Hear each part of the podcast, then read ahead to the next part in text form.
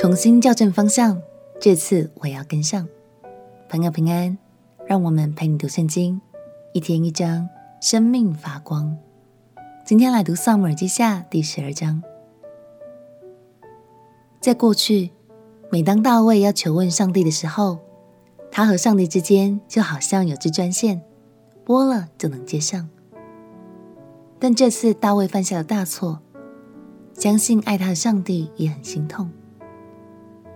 上帝选择借着先知把提醒与管教的话传达给大卫，希望大卫能借此清醒，也能够再次回转到上帝的心意里。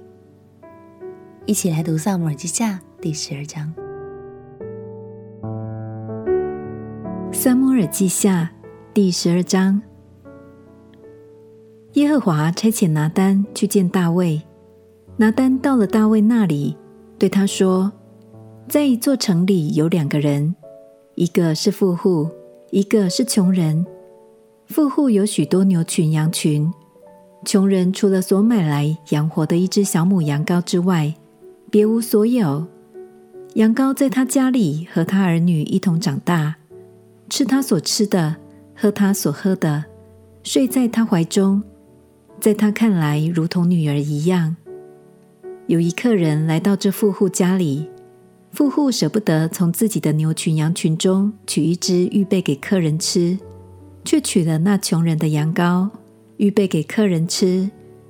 大卫就甚恼怒那人，对拿单说：“我指着永生的耶和华起誓，行这事的人该死，他必偿还羊羔四倍，因为他行这事。”没有连续的心。拿单对大卫说：“你就是那人。耶和华以色列的神如此说：我膏你做以色列的王，救你脱离扫罗的手。我将你主人的家业赐给你，将你主人的妻交在你怀里，又将以色列和犹大家赐给你。你若还以为不足，我早就加倍的赐给你。”你为什么藐视耶和华的命令，行他眼中看为恶的事呢？你借亚扪人的刀杀害赫人乌利亚，又娶了他的妻为妻。你既藐视我，娶了赫人乌利亚的妻为妻，所以刀剑必永不离开你的家。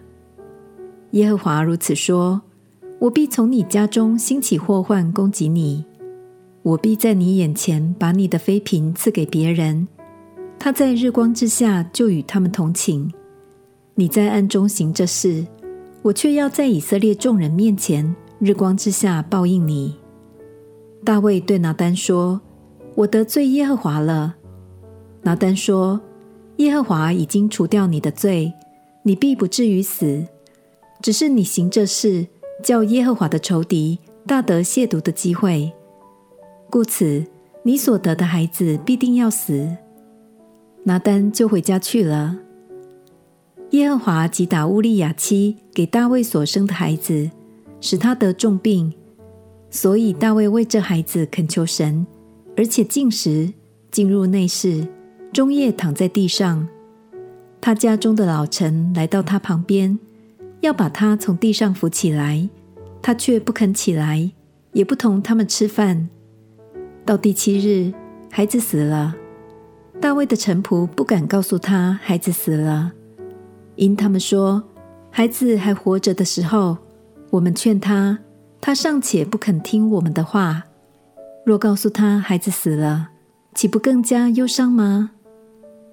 大卫见臣仆彼此低声说话，就知道孩子死了，问臣仆说：“孩子死了吗？”他们说：“死了。”大卫就从地上起来。沐浴、抹膏，换了衣裳，进耶和华的殿敬拜，然后回宫，吩咐人摆饭，他便吃了。臣仆问他说：“你所行的是什么意思？孩子活着的时候，你禁食哭泣；孩子死了，你倒起来吃饭。”大卫说：“孩子还活着，我禁食哭泣，因为我想。”或者耶和华怜恤我，使孩子不死也未可知。孩子死了，我何必进食？我岂能使他返回呢？我必往他那里去，他却不能回我这里来。”大卫安慰他的妻拔示巴，与他同寝，他就生了儿子，给他起名叫所罗门。耶和华也喜爱他，就借先知拿单赐他一个名字，叫耶底迪亚，因为耶和华爱他。约押攻取亚扪人的京城拉巴，约押打发使者去见大卫，说：“我攻打拉巴，取其水城。”现在你要聚集其余的军兵来，安营围攻这城。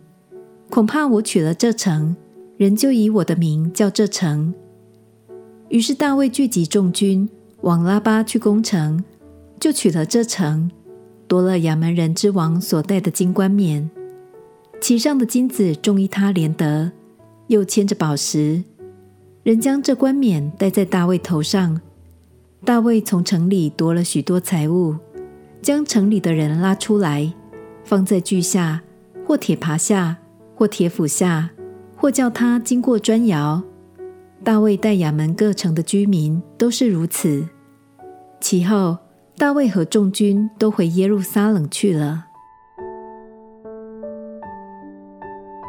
在经文里的那则寓言故事中，富户指的是大卫，穷人指的是乌利亚。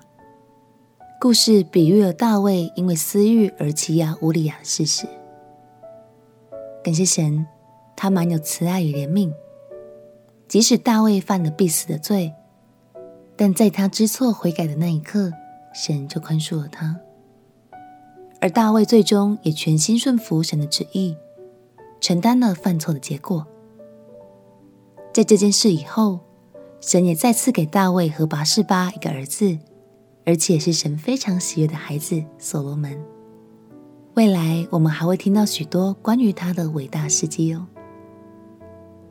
亲爱的朋友，神的作为真的很奇妙，就像是汽车导航一样。当我们没有依指示前进而走错了路，神仍然会不断的为我们重新校正、重新校正。重点是，这次我们是否愿意全心跟随呢？我们且祷告，亲爱的耶稣，求你在我的生命中不断带领我，校正我的方向，而我的脚步也要紧紧跟随。祷告奉耶稣基督的圣名祈求，阿门。